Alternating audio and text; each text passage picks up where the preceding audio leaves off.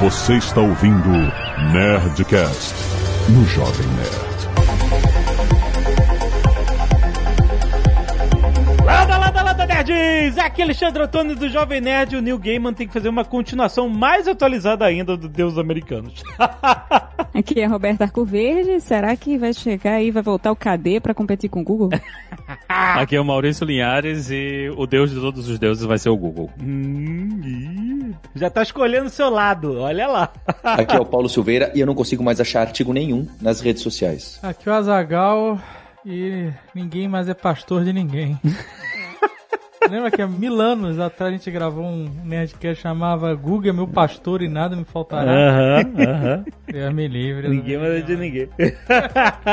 Muito bem, nerds! Estamos aqui em mais um Nerd Tech com a Lura. Vocês sabem, todo mês temos este podcast especial, este Nerdcast sobre tecnologia trazido a você pela Lura. Olha só, e Paulo, você está trazendo aqui um assunto muito interessante. Nós vamos falar dos quatro grandes, gigantes da indústria digital, os quatro donos do mundo, os quatro deuses americanos que o Neil Gaiman jamais pôde prever que estão dominando todos os outros. Amazon, Apple, Google e Facebook. A nossa vida pertence a esses quatro. é isso mesmo? Pois é, a gente tem esses quatro players que trouxeram tanta inovação pra gente e a gente também vê muitas reclamações de pequenos competidores e pequenas empresas falando: poxa, eu não consigo inovar, não consigo competir, não consigo fazer ads. E acho que é uma situação muito interessante porque é um debate de sempre, porque a web cresceu com muita abertura, com pequenos players, pequenos servidores, pequenos computadores interconectados, Uhum. que pouco importa se um computador falha, um sistema quebra, Uhum. a internet continua viva. A partir do momento que a gente começa a erguer muros em ecossistemas de artigos, de sites, de apps, até de jogos, começa a ficar mais complicada a nossa experiência e até a resiliência da internet e da web. Então essa é uma questão que tem sido muito debatida, polêmica, sensível e a Roberta e o Linhares trouxeram essa pauta. Eu acho que tem bastante pra gente falar. Vamos falar sobre os monopólios digitais agora.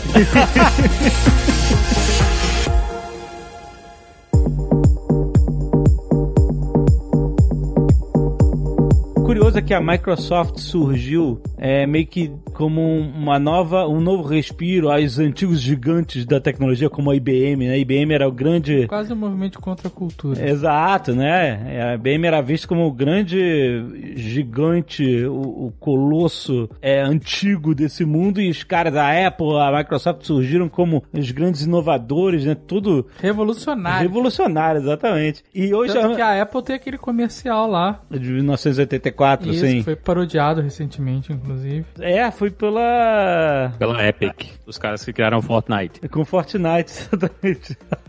Mas enfim, a Microsoft, que era uma revolucionária hoje, nem tá entre esses quatro grandes. Ele, é, obviamente a Microsoft é gigantesca, mas não- o terreno em que esses quatro estão conquistando cada vez mais e depois da pandemia, acho que mais cada vez mais consolidados, principalmente a Amazon, né? A Microsoft que sofreu o processo antitrust lá do Netscape por causa do Internet Explorer, né? Hoje, volta e meia tem a conversa aí no Senado americano em quebrar o, o monopólio do Facebook, em dividir a empresa em várias empresas, como fizeram nos gigantes de petróleo e telecomunicações no início do século XX, né? E eles tentam, obviamente, são ensaboados, tentam fugir ao máximo disso. Mas e aí, como é que tá esse panorama hoje com esses quatro? Acho que uma das coisas que é interessante da gente perceber é que todas essas empresas, elas foram empresas mais abertas no início das suas carreiras, né? O ambiente que a gente vê hoje, onde cada uma dessas empresas tem as suas próprias comunidades, os seus próprios ambientes fechados, é mais uma, uma questão de estratégia posterior, né? Que é uma estratégia que a Microsoft utilizou na época. Uma coisa que o pessoal não lembra, e, e que a gente falou, inclusive, em NetDecks anteriores, é que a Microsoft fazia software pro Mac, né? O, o- ali nos anos 80, antes de estar passando para todo mundo o próprio sistema operacional, né? Antes deles estarem vendendo bem mais o, o DOS e, e o Windows. Então a Microsoft tinha muito mais essa de, não, vamos fazer software para todo mundo, para todo mundo poder usar o software da Microsoft. E, e o Windows foi uma coisa que veio depois, né? Quando eles conseguiram colocar o DOS no IBM PC e pegaram todo esse mercado, mas lá no, no início eles estavam em todos os lugares, né? Não tinha essa coisa de, ah, esse é o meu ambiente, a gente manda aqui. E todas essas empresas, elas passaram por isso, né? De ter ambientes ambientes mais abertos, no, no início das redes sociais, era bem mais fácil a gente estar tá transferindo imagem e postar um, numa rede e aparecer em outras redes. O pessoal fazia muito scrape, né? Que era você coletar dados das redes sociais que estavam disponíveis abertamente e conforme essas plataformas elas foram crescendo e diminuindo e tirando competidores, né, no meio do caminho, eles foram se fechando porque eles perceberam que aquilo ali que eles tinham ali dentro valia muito mais, né? E, e a situação que a gente está vendo hoje, onde a gente tem esses quatro grandes, né? E, e, eles estavam em ambientes separados, né? Cada um deles estava em ambientes separados, mas hoje a gente vê que eles precisam competir entre eles para manter a relevância, né? Você imagina que a ideia do Google de pegar o Android foi o, Eric Schmidt na época que resolveu que ia investir nisso aí, porque ele viu que o mercado móvel ia ser o futuro, né? Era para onde tudo estava indo. E ele percebeu que a Apple era a, a ia virar a dona de todo o mercado. Uhum. Né? Se não tivesse uma, uma competição, e eles investiram no Android exatamente para que houvesse essa competição do outro lado, porque a Apple estava jantando o mercado inteiro, né? Quem viveu a época antes da Apple, todo mundo tinha Nokia, tinha Motorola, tinha Siemens, eram outras marcas que hoje ninguém nem lembra mais que existem, né? Hoje dificilmente você vai ver aparelhos dessas marcas e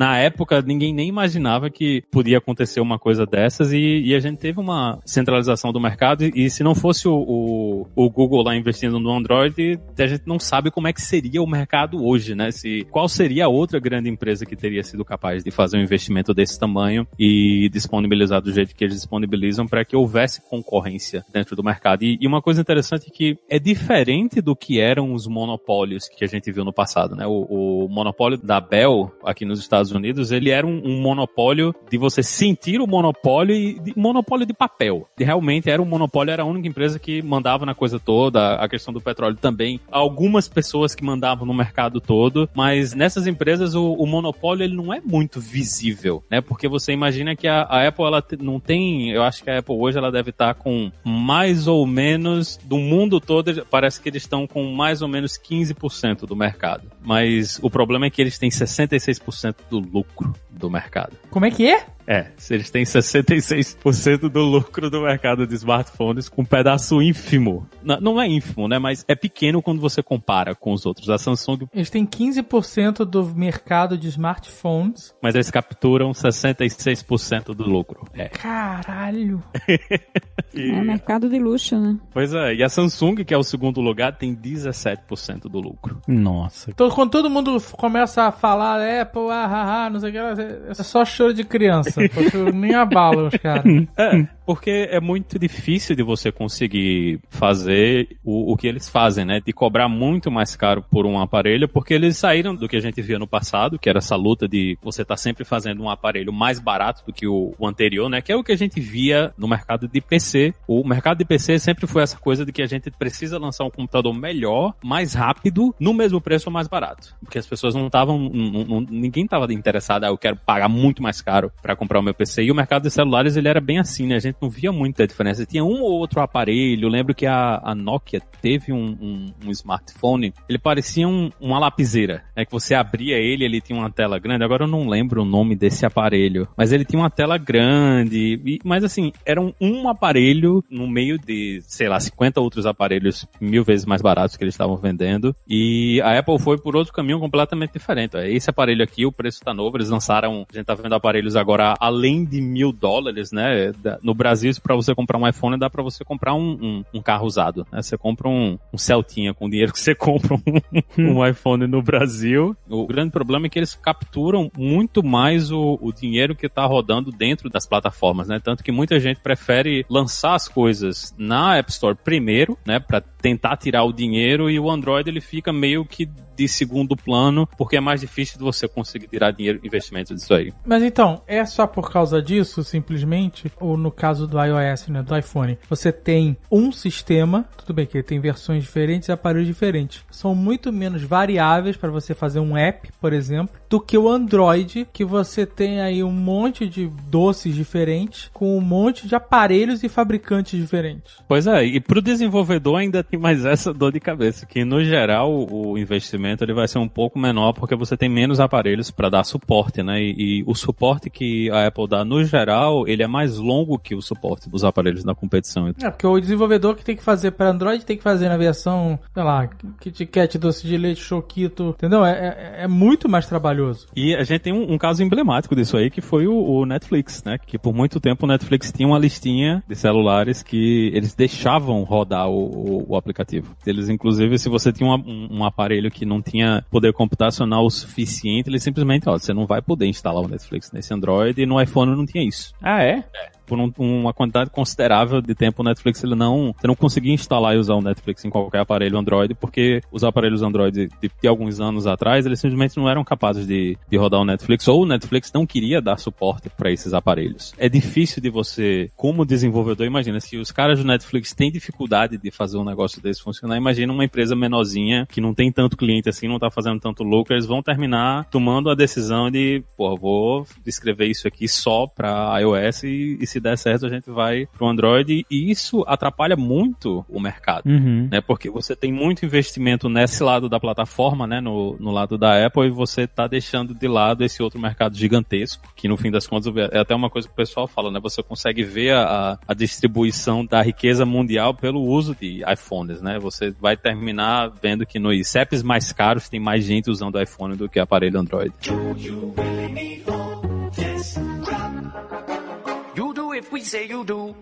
Se desenvolver para iPhone é mais fácil por causa da pouca variabilidade, né? Você pode focar numa tecnologia só, num hardware relativamente estável, cujas versões não são tão variáveis quanto Samsung, Android, Nokia, enfim, N versões de sistema operacional e N celulares. Por outro lado, você de fato, como o Maurício falou, está deixando de lado uma fatia de mercado muito grande, quase que proibitiva para desenvolvimento de novas aplicações. E não só isso, né? Com o Apple você também está preso ali no contrato do que a Apple determina que você faça. Então, se você quiser quiser colocar alguma coisa na loja da Apple, você tem que seguir determinadas regras e fatias de taxas, enfim, que eles determinam. Enquanto que no Android existem formas de distribuição abertas que são muito mais práticas, principalmente para quem é desenvolvedor independente. E aí, puxando lá na Microsoft, que o Alexandre falou, né, que teve o processo que ficou famoso de antitrust nos anos 90 com a Netscape, a ideia era a boa e velha venda casada, né? A Microsoft vendia computador com Windows, com Internet Explorer já instalado, e isso diz dizimou o Netscape como alternativa viável de navegador,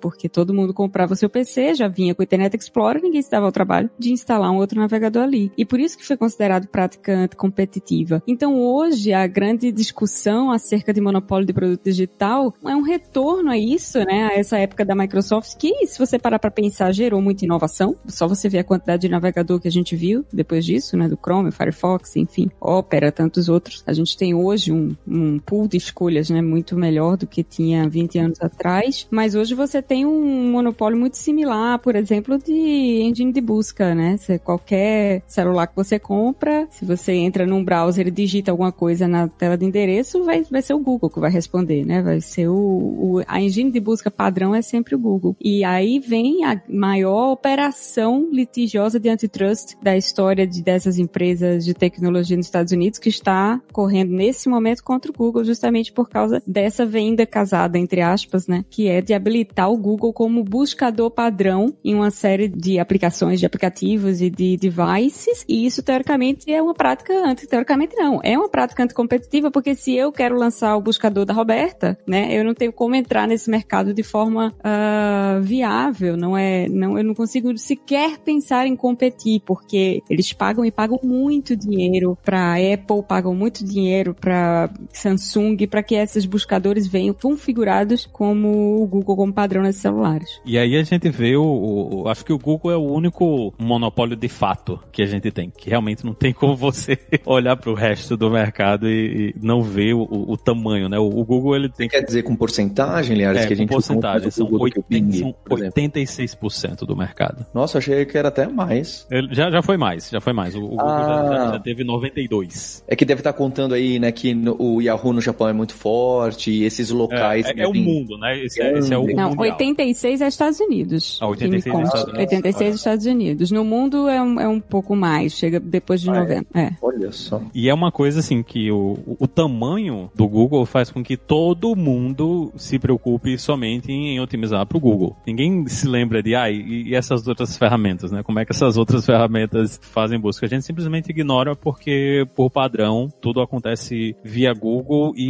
o tamanho que eles têm, né, também faz com que eles sejam o foco principal, porque o, o negócio do Google não é busca, né? É anúncio. É o que dá dinheiro, né? O Google, na verdade, ele é uma empresa que vende anúncio, busca o jeito que eles têm de vender os anúncios. E você consegue perceber que o que era no, no passado, né, no, alguns anos atrás, a gente via um anúnciozinho em cima, era bem visível que ele era um anúncio, e para algumas coisas hoje você vê até quatro anúncios na tela, né, antes de você começar a ver o- os resultados orgânicos. Então, isso faz com que, se você quer realmente ter relevância dentro de um ambiente desse, você precisa muito mais estar fazendo o pay to play, né? Não, não dá mais pra você simplesmente assumir que vai conseguir fazer as coisas somente com conteúdo bom, porque tem muita gente que vai ter dinheiro, vai ter condições de, de jogar esse dinheiro pra cima, né, dessas grandes plataformas, no, o, o Google principalmente, e vai fazer com que eles terminem vencendo por causa do excesso de dinheiro, né? É, é muito difícil de você conseguir competir hoje com esses ambientes porque a gente já está tão acostumado a sempre ir nesses lugares que eles viraram o lugar para onde todo mundo tem que brigar por espaço, né? Todo mundo tem que brigar por espaço e é aquela coisa, ninguém passa da primeira página. É até uma, uma coisa engraçada, o pessoal, ah, mas eu faço uma busca no Google e tem 50 páginas. Não tem. Na maior parte das vezes, quando você chega na terceira para quarta página, já não tem mais resultado. né? Ele, ele bota aquela coisinha embaixo com vários e vários e vários números, mas aquelas páginas elas não existem de verdade, né? Se você for clicando ali, ela desaparece porque na realidade, se você não tá no topo da primeira página, dificilmente alguém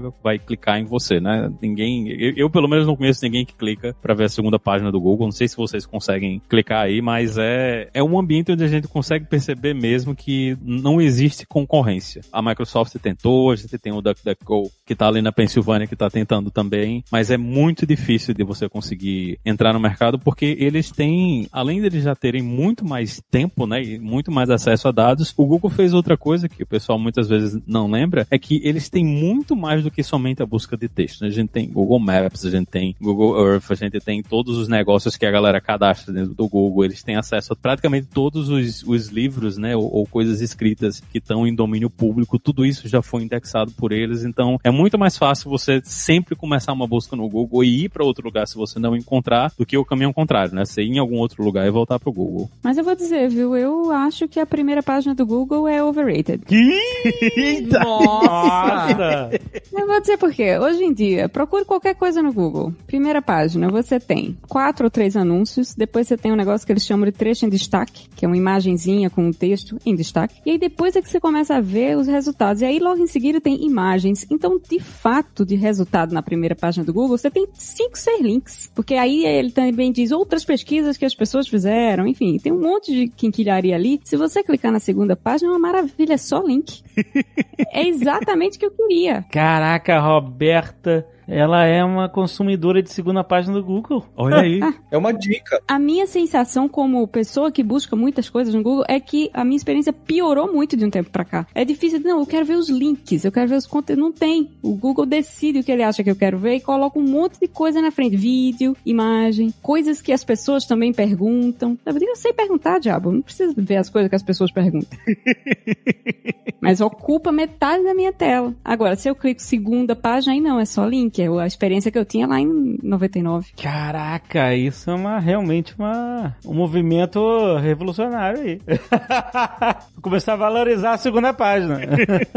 Eu sempre me falaram a segunda página como o cemitério da- dos links, ninguém vai, o lugar vazio. É fato que o Google como buscador já foi melhor mesmo, no sentido de achar resultados. Você acha que não tem achado bons resultados? então, é, essa questão que ela levantou é muito relevante, de ter uma primeira página que não te entrega quase nada. E, por exemplo, buscar imagem no Google hoje é um saco. Antigamente era maravilhoso. Hoje é um saco. Porque eles perderam aí uns processos para esses bancos de imagem, porque eles cortavam o caminho, né? A pessoa não precisava ir lá ah, é verdade. Tem né? Você também. conseguia ver a imagem, abrir imagem, baixar a imagem sem sair do Google. E aí os caras então. Ganharam na justiça, deram na tesourada e aí ficou uma bosta procurar a imagem no Google. E era maravilhoso. Mas era justamente por causa desse negócio de monopólio é que aconteceu isso. Que o Google tava meio que se apropriando do conteúdo dos outros sites e servindo todos na bandeja dele, né? E os outros sites falando assim, oh, peraí, não, calma aí, é meu site aqui que tá provendo essa imagem para você. Você trate de me colocar aí nessa jogada, entendeu? Não foi isso que aconteceu? Foi, foi.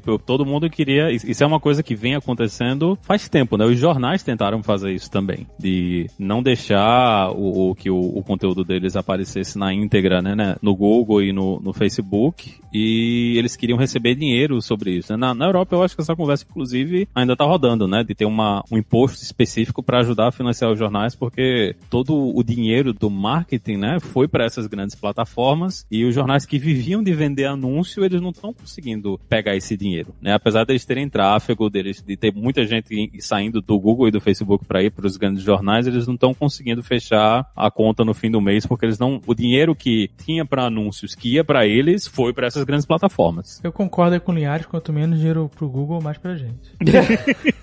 então, você tá reclamando aí que agora ficou mais difícil, mas é isso. O Google quer facilitar a tua vida, mas pegar todo o dinheiro para ele. Eu trabalho reclamar, jovem.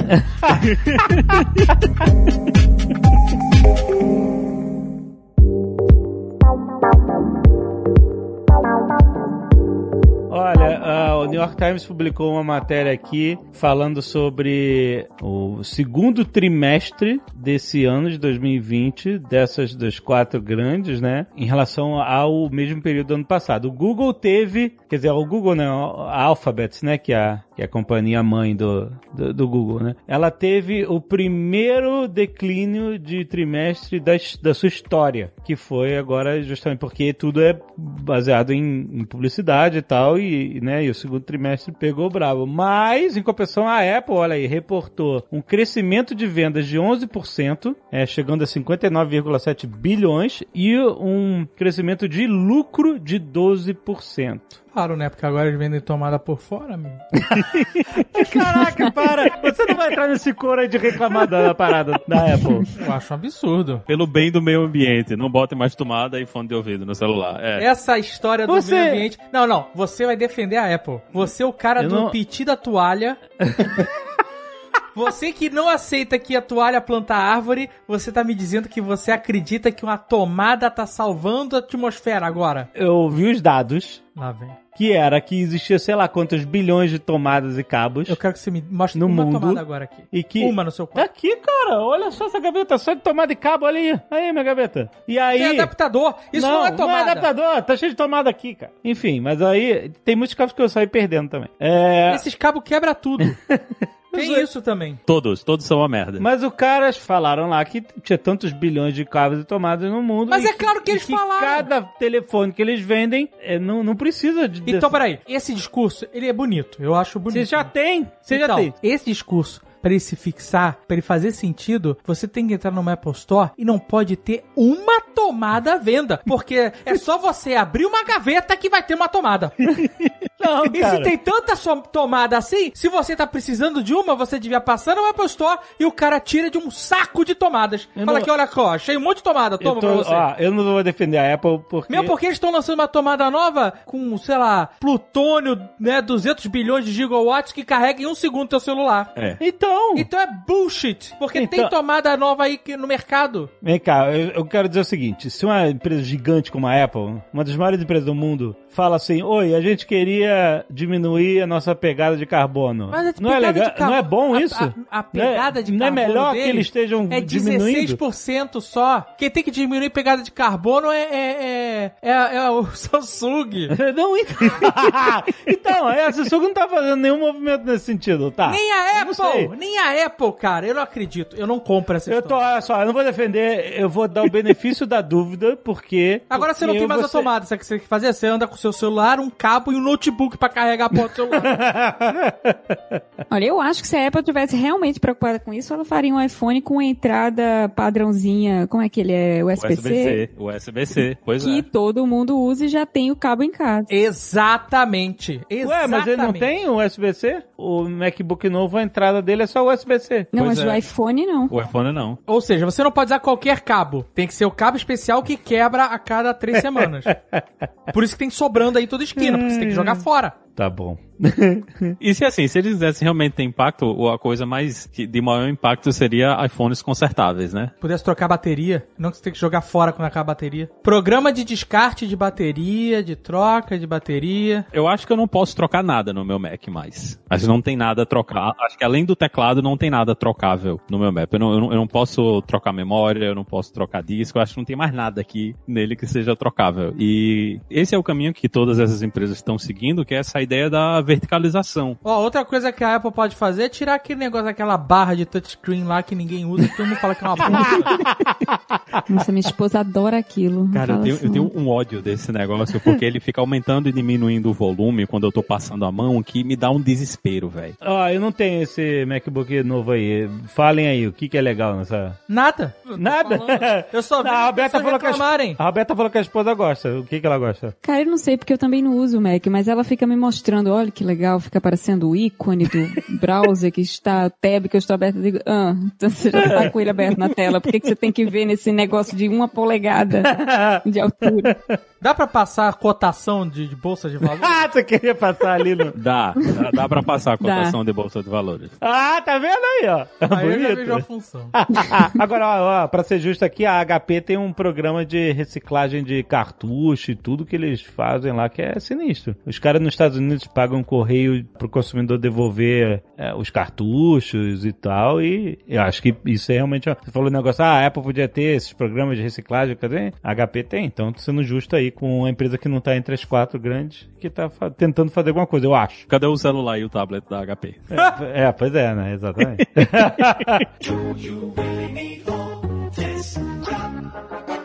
You do if we say you do. Mas voltando aqui no, no, no, no segundo trimestre de 2022 4, o Facebook teve um aumento de 11% em relação ao ano passado no, no, no seu faturamento, só que o lucro subiu 98%. 11% de faturamento a mais, mas 98% a mais de lucro. Deve ter demitido gente pra cacete, botou uma porrada de robô no lugar. Não, quem faz isso é a Amazon, não é o Facebook, não. A Ama- então, a Amazon é a mais sinistra. A Amazon teve um trimestre, o segundo, ó, tô falando do trimestre do meio da pandemia, segundo trimestre de 2020, 40% de crescimento em relação ao ao segundo trimestre do ano anterior, de 2019. 88,9 bilhões em vendas no trimestre, com o dobro de lucro. Dobrou o lucro. Mas claro, mas assim, no caso da Amazon é até entendível. As pessoas não podiam sair de casa. Então elas pediam.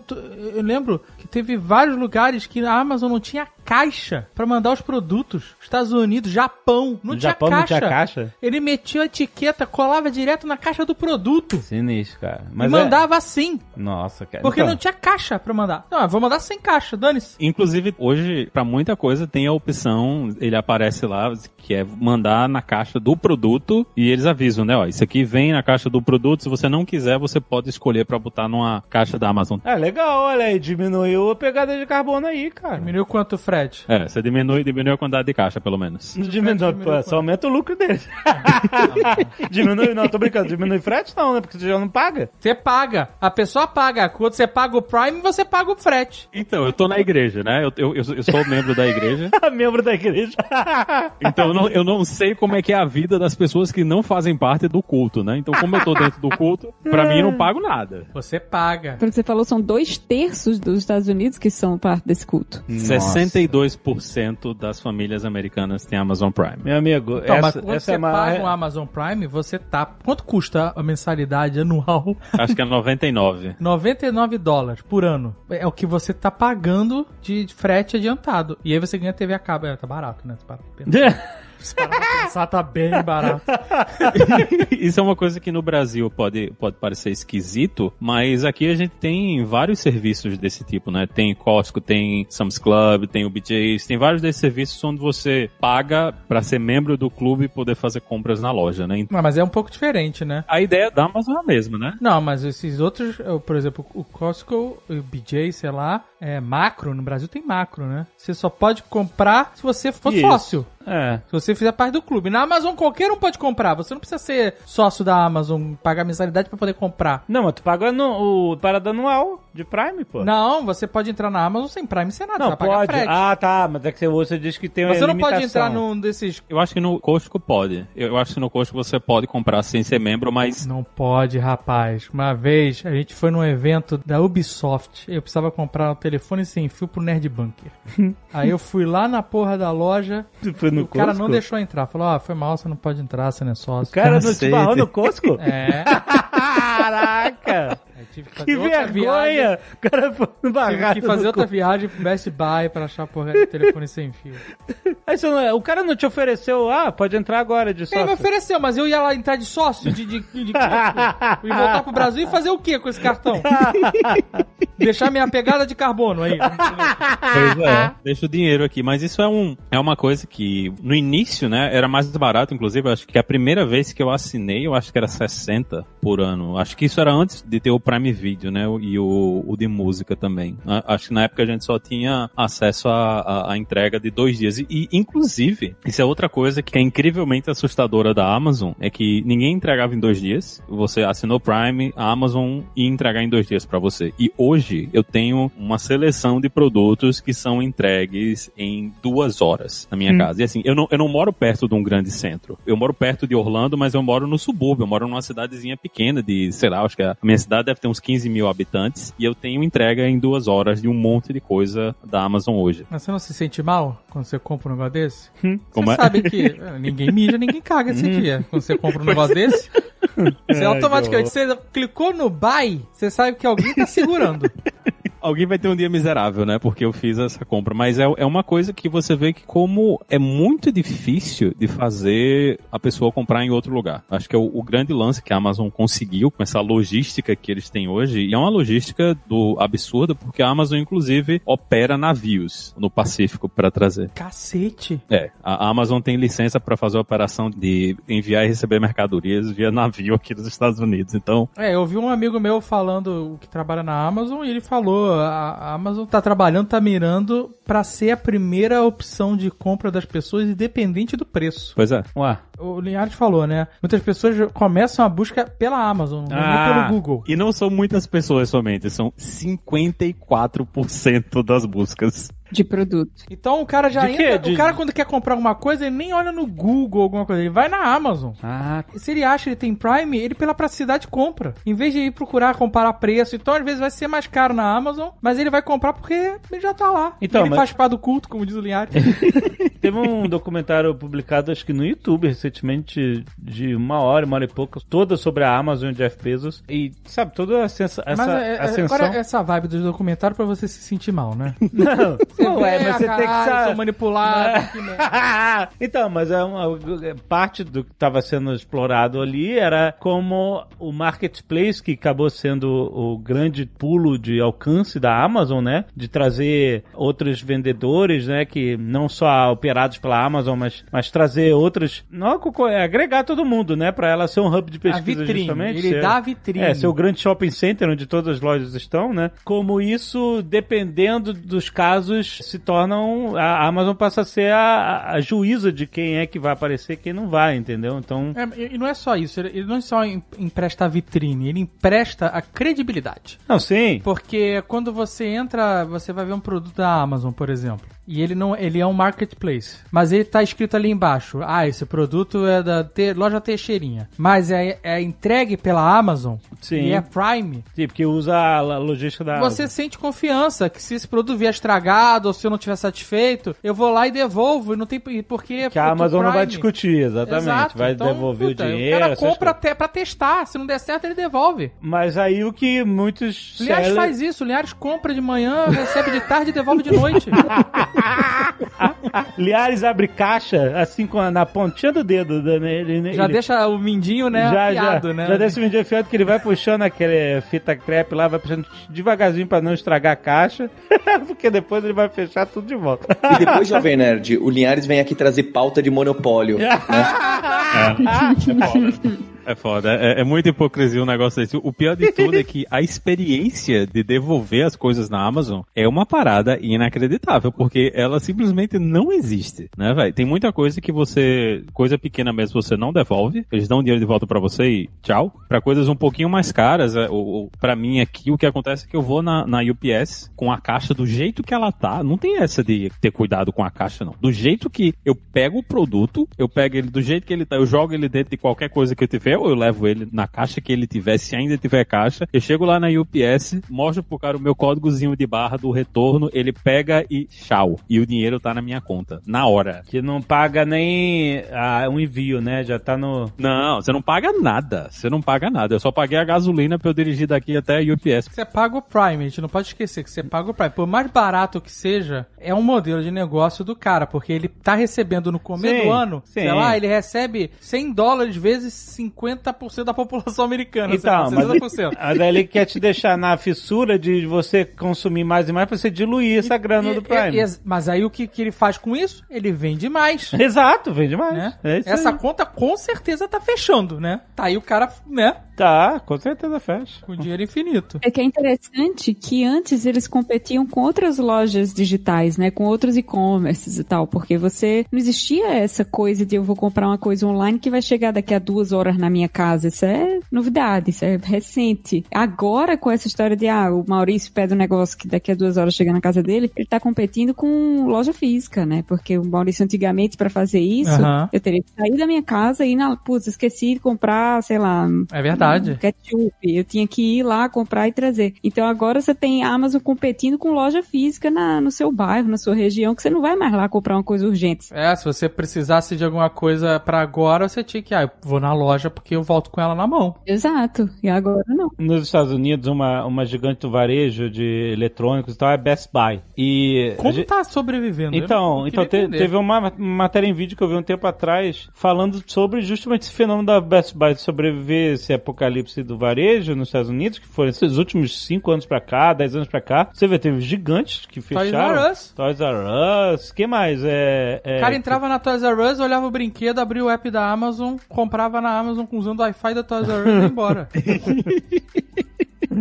Brooks Brothers pediu, tá pedindo falência, né? Teve vários, vários, vários. É, Forever 21 também, né? E a Best Buy, filme forte e tal. E um dos segredos que eles identificaram cedo, sabendo que eles não tinham como competir de igual para igual no varejo com a Amazon, foi no setor de serviços. Acho que eles compraram ou, ou absorveram lá aquele Geek Squad, que é a galera que, sabe, de- resolve tudo, né? Instala qualquer coisa na casa do consumidor, conserta computador, instala câmera, o que for. Os caras, a Best Buy começou a vender é, meio que essa assinatura, o, o Amazon Prime da Best Buy seria esse conjunto de serviços que eles oferecem na casa das pessoas, ou a garantia estendida lá, que os caras também no questions asked e tal, e todos os outros serviços agregados. Então, isso realmente, eu não sei se isso vai ser capaz de fazer a Best Buy sobreviver a longo prazo, mas certamente eles foi o que fez eles terem oxigênio durante esse takeover aí, quase de monopólio de varejo que a Amazon tem hoje, né? E eles integraram, né? Outra coisa que o Best Buy fez, que é uma coisa que muitas das outras lojas não conseguiram fazer até agora, foi transformar as lojas em hubs para o comércio eletrônico. Então, eu posso fazer uma compra na internet agora, certo? Eu, inclusive, fiz isso quando a gente se mudou, eu tinha que comprar um- uns roteadores para conectar umas coisas que eu tinha cabeado em casa. E eu fiz a compra no site da Best Buy. Em meia hora, eles mandaram um SMS dizendo, ó, tá pronto, pode vir aqui na loja pegar. Fui lá, não, não precisei procurar nada. Cheguei dentro do negócio de atendimento, os caras me entregaram meu meu saquinho, eu fui embora. Então, mas aí eu te pergunto, por que, que tu não comprou na Amazon que, sei lá, entrega em duas horas ou caramba? A Amazon não tava entregando isso em duas horas. Mas entregava, sei lá, no dia seguinte, alguma coisa assim? Era no dia seguinte. Porra, então você tava na fissura de pegar no dia, é isso? No dia. A Best Buy, eles estão conseguindo competir também por causa disso, né? Porque eles têm muita coisa na- nas lojas e a diferença de preço hoje é praticamente nenhuma. Então, o o que eu ia pagar na Best Buy era o mesmo que eu ia pagar na Amazon. Então, pô, a Best Buy é pertinho daqui, não custa nada pra mim ir lá comprar o- o- os aparelhos que eu tava precisando e trazer. E, e essa foi também outra forma que eles encontraram de fazer isso. E essa, coisa dos serviços, é, na Best Buy eu comprei a, a máquina de lavar e a máquina de secar roupa, né, daqui de casa. E a instalação completa de tudo aqui em casa, das duas e com tudo funcionando, saiu por 200 dólares. E é uma coisa que aqui nos Estados Unidos, esse tipo de serviço por 200 dólares está baratíssimo. Os caras trouxeram aqui em casa, entregaram, fizeram tudo, tudo de responsabilidade deles. Qualquer merda tivesse dado seria a responsabilidade deles. Eu não tive que mexer com nada e os caras fizeram tudo, instalaram e a Amazon não vende ainda essas coisas. né? Não tem muito desses appliances. Eles vendem TV, essas coisas, mas appliance mesmo para casa, máquina de lavar, geladeira, não, não é muito ainda o mercado deles e o Best Buy está investindo pesado, inclusive na área de luxo, né? Você chega no, no Best Buy hoje, eles têm uma área só das geladeiras, dos fogões, né? Da Viking, que são um negócio que custa cinco vezes mais do que os normais que você vê nas casas por aqui, mas eles estão investindo pesado nisso aí porque eles estão percebendo que é uma coisa que a Apple já tinha percebido antes, é que você ter o, o controle da experiência que a pessoa tem com a marca é um negócio que vale muito. As Apple Stores, elas são essa coisa, né, de tudo de vidro, tudo bonito, to- tudo organizado, não tem caixa de aparelho lá, né, não tem estoque dentro da loja, o estoque tá todo escondido. Você compra, o cara desaparece, ele pega o negócio lá no fundo, traz pra você. Na loja é tudo bonitinho, tudo arrumadinho, não tem esse cabaré que você vai no mercado e tem um, um- o feijão tá misturado com açúcar e o arroz tá no meio da comida de cachorro, não acontece isso, né? Então, essa experiência da loja é outra coisa também que a Amazon inclusive tá querendo trazer, né? A Amazon tá começando a investir em lojas físicas, eles compraram o Whole Foods aqui também para ajudar nessa coisa de comida, né, que é uma, uma área que eles não conseguiram ainda entrar. Então, eles o pessoal é uma, até uma coisa que o pessoal tem falado muito aqui, não é que as lojas físicas vão deixar de existir, é que a gente na verdade tinha muita loja física, né, para o, o, que as pessoas realmente estavam precisando. Então, a gente tá tendo uma diminuição na quantidade de lojas físicas, mas provavelmente um, algumas dessas coisas, né, as que conseguirem se organizar melhor e criar essa coisa de ter essa experiência de você ir na loja e ser uma experiência legal, provavelmente essas vão conseguir se segurar um pouquinho mais. Até a Amazon virar ou comprar o Best Buy, ou sei lá, fizer a sua própria loja Best Buy da Amazon, né? If we say you do. Agora é engraçado que a gente tá falando de, de concorrência, de varejo, de monopólio, né? Dessas lojas lutando pela atenção do comprador e pelo tempo dele, né? Pela compra de cada dia ali. Ou de cada hora, se for o caso Linhares. Mas você, na contramãozaça disso tudo, tem a BH Foto e Vídeo, que passa uma semana fechada quando é feriado. não abre na sexta-feira, no sábado, sei lá, quando é, do, do Shabá. Exato. Não tá nem aí, abre só até duas da tarde, fecha e tá aí bombando. O quarteirão inteiro em Nova York, vendendo a rodo, com as pessoas babando, vendo os carrinhos de, de mercadoria de um lado pro outro e tudo mais. É a fidelidade, rapaz. É o mercado de nicho, né? A primeira vez que eu vi a, a loja de vela aqui nos Estados Unidos, eu fiquei sem entender. De vela? De vela, cera e pavio? É, loja de vela. Vocês nunca viram loja de vela? Tem aquela Yankee, uma coisa. É que tem muita loja de vela em shopping aqui nos Estados Unidos. É uma parada. E assim, é vela com cheiro. Agora no, no Halloween é tudo com cheiro de girimum, né? Aí, é- aí tem a vela, que é com cheirinho de girimum. Aí você acende a vela e a sua casa fica cheirando a girimum. O que, que é girimum? Abóbora. Ah, tá. Abóbora. Olha aí. Aí quando chega o, o Natal, aí é, é cheirinho de pinheiro. Cheiro de Chester. É. Se essa vela com cheiro de Chester, ia ser bom. Tem, tem. Cara, é uma parada assim. As lojas de nicho são outra coisa que tem espaço ainda, né? A gente brinca que esses grandes players, eles todos estão tomando os mercados, mas você pega como a, como a Roberta falou, né? A, a Yankee Candle tem em todos os lugares. Acho que é difícil você ir no shopping nos Estados Unidos que não tem uma, uma Yankee Candle. O que, que é Yankee Candle? É loja de vela, loja que vende vela, vela com cheiro. Velas e Yankees. Caraca, cara, olha aí. Sério, procurei. Próxima vez que vocês vierem aqui nos Estados Unidos, vocês forem no, no mall, procurem Yankee Candle. Tem várias lojas de, que vendem vela com cheiro aqui. Então a Jen do The Office era uma visionária. Era. Ela tava enxergando esse mercado aí.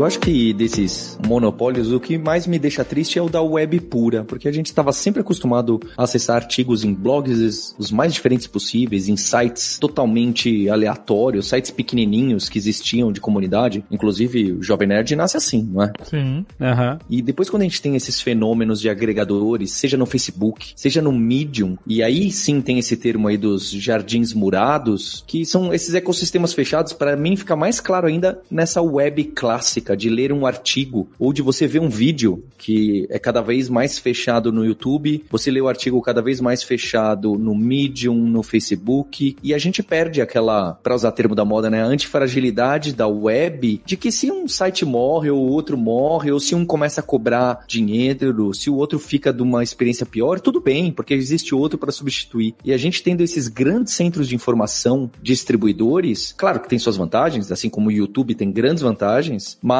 você perde a versatilidade que a gente tem, por exemplo, no podcast. Que todo mundo reclama, poxa, mas podcast não tem um centralizador pra gente saber número de downloads e comparar. Ainda bem que a gente não tem. Claro, tem o Spotify crescendo e etc. Mas justo essa vantagem da gente ter milhares de players e diversos hosts e ter essa briga é saudável e traz essa coisa de que podcast vale tudo. Nos vídeos a gente já tá mais fechado e aí gera aquela situação das pessoas que reclamam do YouTube, da monetização, do strike, do algoritmo. No podcast a gente não tem isso, como é a web. É curioso porque o WordPress continua aí, né? Tá em 25% dos maiores sites, eu sei lá, alguma taxa enorme assim, e isso permite a inovação, a briga, o conteúdo, mesmo que o conteúdo seja fechado e pago, mas permite o crescimento de novos players. Aí quando tudo começa a ficar escondido, fechado, nem search pega. A gente tava reclamando da search do Google, a Roberta da primeira página, nem na 15ª página você vai encontrar aquele post que alguém escreveu no Facebook, não é? O movimento do Facebook foi esse, foi de ocupar o espaço dos sites, de tentar trazer todo mundo para dentro dele e aí sim controlar o ecossistema de sites em si. Foi. O Facebook investiu pesado nisso aí. Inclusive, o Facebook teve uma. Não sei se vocês lembram, mas a época da construção das páginas, né, e das comunidades no Facebook, a ideia era que se você tivesse a sua página e o cara desse um like na sua página, tudo que aparecesse naquela página entrava na, no feed do cara, né? Então, as grandes empresas investiram pesado em vamos criar essa comunidade, Sim. pedir para todo mundo dar like na minha página. Isso. Tudo que a gente colocar aqui aparece para os nossos fãs, né? Que a ideia é que o like era porque você era um fã daquela marca e tal, e você queria acompanhar. E o Facebook investiu pesado para ajudar essas empresas grandes a criarem essas comunidades dentro do Facebook. Tinha profissionais trabalhando dentro do Facebook,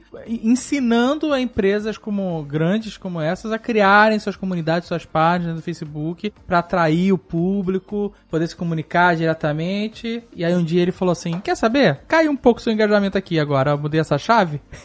e todo esse seu trabalho, agora você vai ter que pagar para chegar lá." Pois é.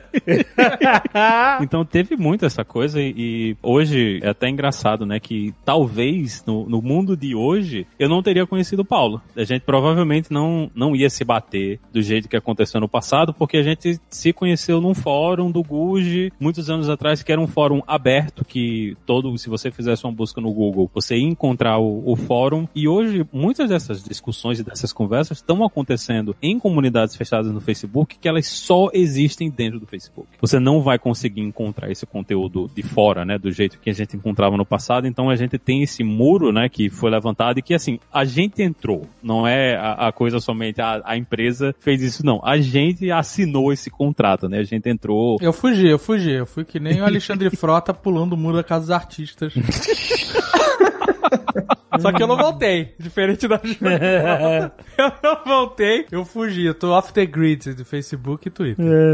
É difícil de hoje você estar tá fora, principalmente pra marca, né? Imagina que para você que tem, principalmente para quem tem pequenos negócios, é muito mais eficiente para você criar uma, uma página do, no Facebook pro seu negócio do que você fazer o seu próprio site. E no passado não era assim, né? No passado todo mundo fazia seu sitezinho com as coisinhas, mas hoje no Facebook tanto é tão fácil, como tem tanta ferramenta, que é muito mais negócio você tá lá e, e no caso do Brasil ainda mais que a gente tem o WhatsApp, você tá tudo conectado ali, o cara tá se comunicando e é uma coisa que a gente tem que lembrar também, é que o Facebook não é só o Facebook. É verdade. O Facebook é o WhatsApp, é o, o Instagram, então eles estão todos juntos ali trabalhando. E muita gente fala, ah, mas eu não tô no Facebook, mas o cara tem a conta no Instagram. Então, é, você tá no Facebook, né? Não, não tem como você tá fugindo disso aí. E a gente está nesses ambientes, a gente tá indo na direção contrária do que o Paulo tava falando, né? Que era o passado da internet, né? Que era essa coisa descentralizada, que era essa coisa que as coisas existiam em vários lugares diferentes e dava para você encontrar, né? Mas hoje, hoje a gente tá muito mais nesses ambientes fechados e comunidades fechadas, onde é mais difícil de quem tá de fora encontrar e descobrir essas coisas e, e ver como elas estão acontecendo. Mas eu acho que cada vez vai ficar mais assim,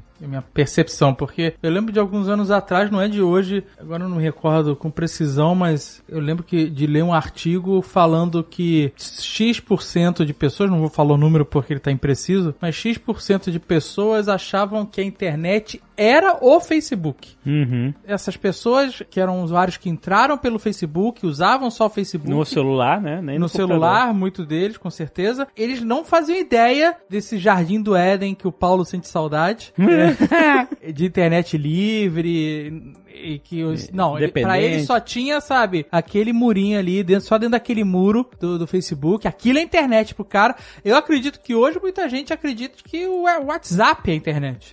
Com certeza. A gente acredita que o WhatsApp é a nova, né, é a nova fonte de informações do mundo. Mas o WhatsApp que também é do Facebook, né? É isso, o cara tá esticando os tentáculos dele. Eu falei, eu realmente falei, eu não uso Facebook, sei lá, quantos anos já, mas eu uso Instagram, que faz parte do Facebook. É, não é então tá aquele lá. feed, é. aquele lugar miserento que a gente tava acostumado, mas, mas é tentáculo do cara e a informação ele tá pegando por ali. Uhum. E tem muita gente que já não usa mais Facebook, reclama do Facebook e tal, mas tá o dia inteiro cravado no WhatsApp, né? Que bota até no, no LinkedIn, né? Administro tantos grupos de WhatsApp. Tem uma galera que. É mesmo? Isso é job. Caraca.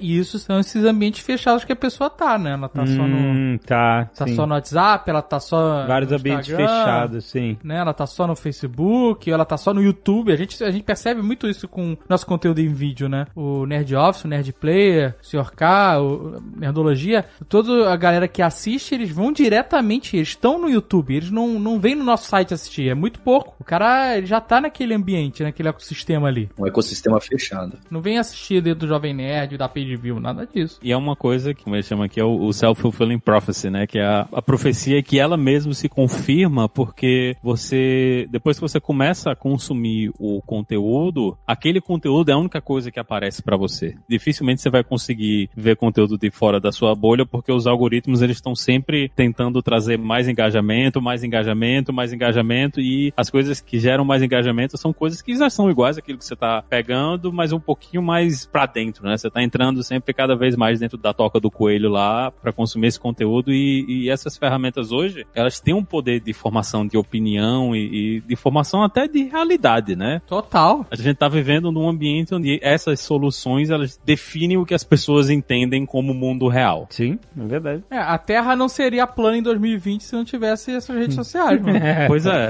Pois é. A, a, gente não teria essa discussão.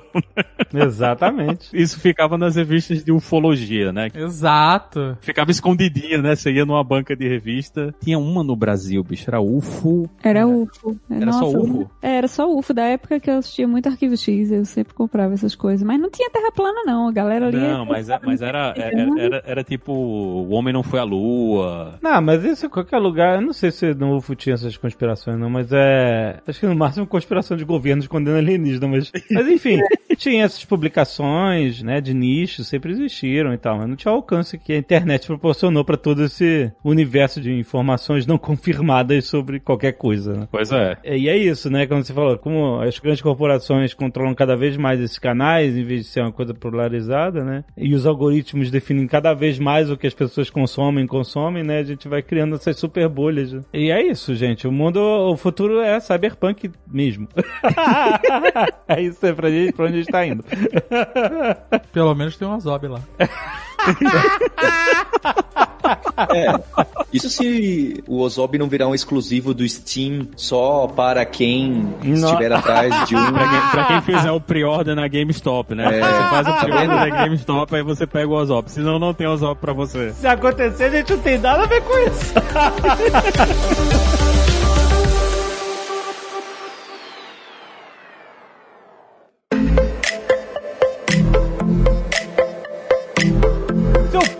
Silveira, olha só o que que nós temos em questão de monopólio digital na Lura. Esse mesmo. O legal é que a educação não é monopólio. Ah. Você estuda em diversos lugares diferentes e é assim que você constrói a sua formação. Isso é muito bacana de trabalhar com educação. Muito bom, muito bom. Mas não deixe de estudar na melhor, não é? Ah, olha aí, tá certo. na Lura a gente recriou formações dessa parte da web, desde HTTP, HTML, CSS, tudo tudo isso que faz site, desde a parte mais básica, mais core, até partes avançadas de você usar o tal do React, os frameworks de JavaScript. Então a gente revitalizou muita coisa do front-end, porque é uma das grandes portas de entrada para emprego, para carreira de tecnologia. Afinal, todo mundo precisa fazer ajustes, criar a parte da frente nova, seja do seu e-commerce, seja do seu site. Então fica essa dica para você ver a nova formação de React que a gente tem e os cursos novos de HTML, CSS CSS e JavaScript, que tem muita busca na Alura. Excelente. Então você entra agora em alura.com.br barra promoção barra nerd. Lembre-se, você tem 10% de desconto na assinatura que vai te dar acesso a todo o acervo de cursos da Alura, gente. Todo, mais de mil cursos de tantas e tantas áreas diferentes. Certamente você vai encontrar um para sua área, aí um para a área que gira em torno da sua área e outro para uma área que você não sabia que você tinha interesse, mas agora você tem acesso ao curso da Lura e você vai fazer esse curso. é isso mesmo. A gente fala bastante do profissional em T, do desenvolvedor em T, que você vai se aprofundar numa área e aí na Lura você vai vendo ou em outros lugares você vai vendo que para você ser um bom desenvolvedor de front-end, HTML, CSS, você precisa entender do usuário. Uhum. Você precisa entender do UX, da experiência do usuário, que são áreas correlatas. A gente, hoje em dia, é uma realidade do mercado. A gente foca em um assunto do trabalho, mas a gente acaba encontrando outras áreas que são complementares. Então, esse T, a gente está muito bem posicionado. Muito bem, vai lá, gente. Tem link aí no post. Vai lá, a Lura está te esperando de braços abertos. Até mês que vem!